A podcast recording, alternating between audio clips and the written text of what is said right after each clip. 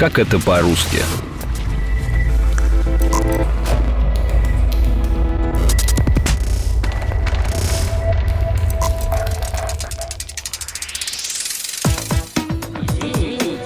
Я почему прибыл? Потому что у меня велосипеда не было. Не было. Кататься на велосипеде я начал в 4 года, а в 7 лет гордо пересел на двухколесный. С тех пор на велосипеде я проехал, наверное, тысячи километров. Недавно решил его оживить и заменить в нем пару деталей. В поисках истины я отправился на форумы велосипедистов. Тут и начались первые проблемы. Я не знал, где в моем велосипеде орех, что там делает петух и зачем крутить сковородку. Меня зовут Артур Арушанян. Вы слушаете эпизод подкаста «Как это по-русски», котором мы пытаемся разобраться в велосипедном сленге. На велосипедах в России стали кататься в середине 19 века. Первые двухколесные кони появились в Москве и Петербурге. Большая часть из велосипедов того времени – это привезенные из Европы образцы. Но вскоре появились и отечественные. Первые российские велосипеды делали из дерева и труб, а их вес доходил до 40 килограмм. Из-за высокой стоимости двухколесников от 400 до 700 рублей позволить их себе могли только богатые люди. Для понимания, врач в конце 19 века в среднем получал около 80 рублей. Даже ездить просто так по дорогам было запрещено. Передвижение разрешалось только при наличии соответствующей бумаги и номерного знака. Чтобы получить весь комплект документов, приходилось сдавать экзамен на умение управлять велосипедом и оплатить налог. Само слово «велосипед» в русском языке появилось в середине 19 века. Его заимствовали из французского, где слово имело латинские корни и дословно переводилось как «скорость» и «ноги». В России же первые велосипеды порой называли «костотряс». Считается, что название связано с сильной тряской при передвижении. Однако после изобретения шин из каучука ездить стало удобнее и название исчезло. Вернемся к сленгу велосипедистов. Начнем с базового, самих велосипедов. И да, назвать велосипед велосипедом – это слишком просто, ведь существуют туринговые, горные, гибридные, двухподвесные BMX, унициклы и даже круизеры. Говорить о каждом из них – это отдельная тема для эпизода. Главное отличие каждого из этих велосипедов заключается в стиле езды. Например, если вы любите трюки и цените компактность, то BMX. Ну а если предпочитаете длинные походы и надежность, то нужен туринговый. Что касается самого устройства велосипеда, то тут даже мне, заядлому ездаку, тяжело разобраться. Оказалось, что после сборки мой велик превратился в крокодила. И даже не Гену. Молодой крока... Нет, крокодил хочет завести себе друзей. Так называют велосипед, собранный из комплектующих разных типов. Например, рама от горного, а руль от шоссейного и так далее.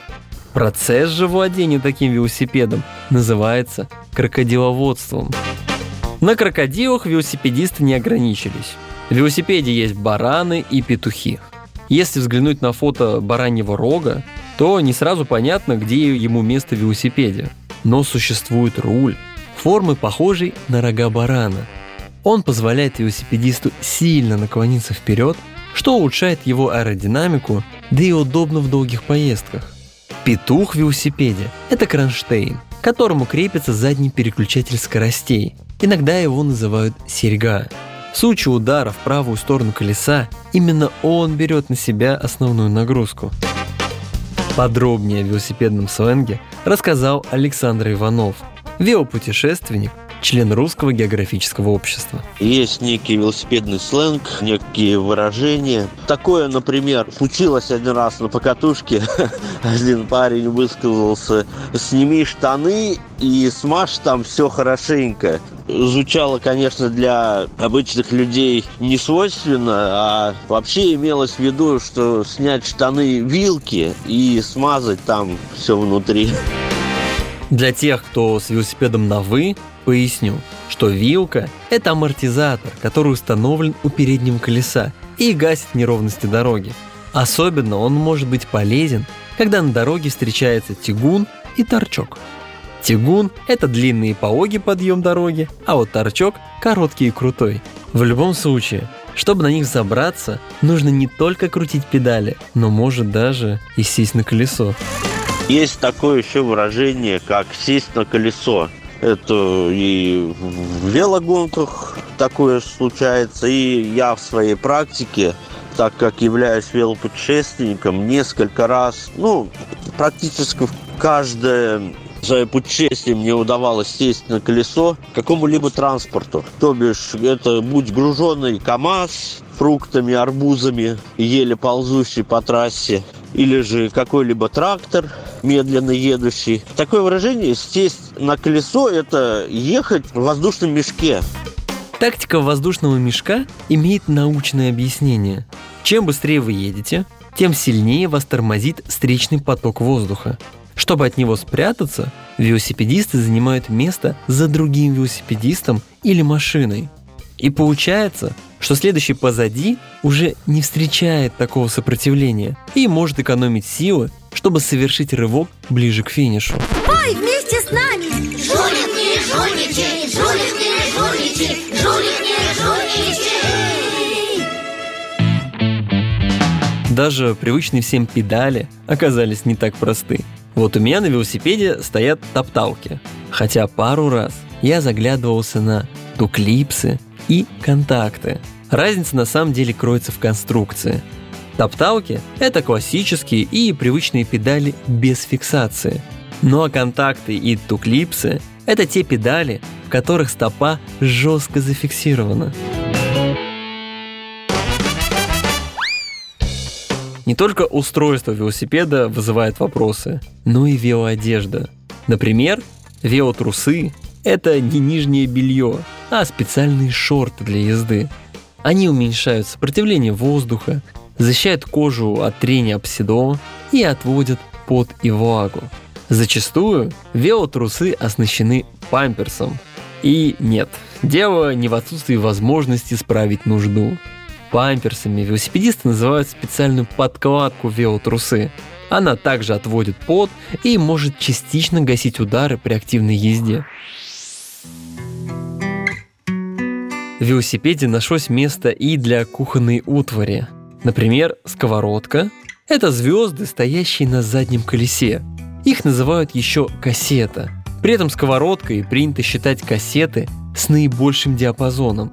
И сковородка напрямую связана с другим агрегатом – орехом. Так называют барабан задней втулки. Объяснил мне знаток из велосипедной группы. К своему стыду я в этой фразе ничего не понял. Я обратился к потокам моего сознания и, четко сформулировав вопрос, начал ждать ответа. К сожалению, ответа долго не было. Но разобраться все же получилось. Оказалось, орех – это деталь, которая находится внутри заднего колеса и держит сковородку, то есть звезды переключения передач. Такое обилие обычных слов с необычным значением так или иначе приводит к казусам – Купить жене норку. Для меня это как профдеформация. Я скорее подумаю, что муж жене купил велосипед норка, чем шубу норка. Норка это один из производителей велосипедов. Получается, что крутить педали, извините, то есть сжать топталки костотряса и не стать крокодилом, та еще задача. А это был эпизод подкаста «Как это по-русски». Надолго не прощаюсь.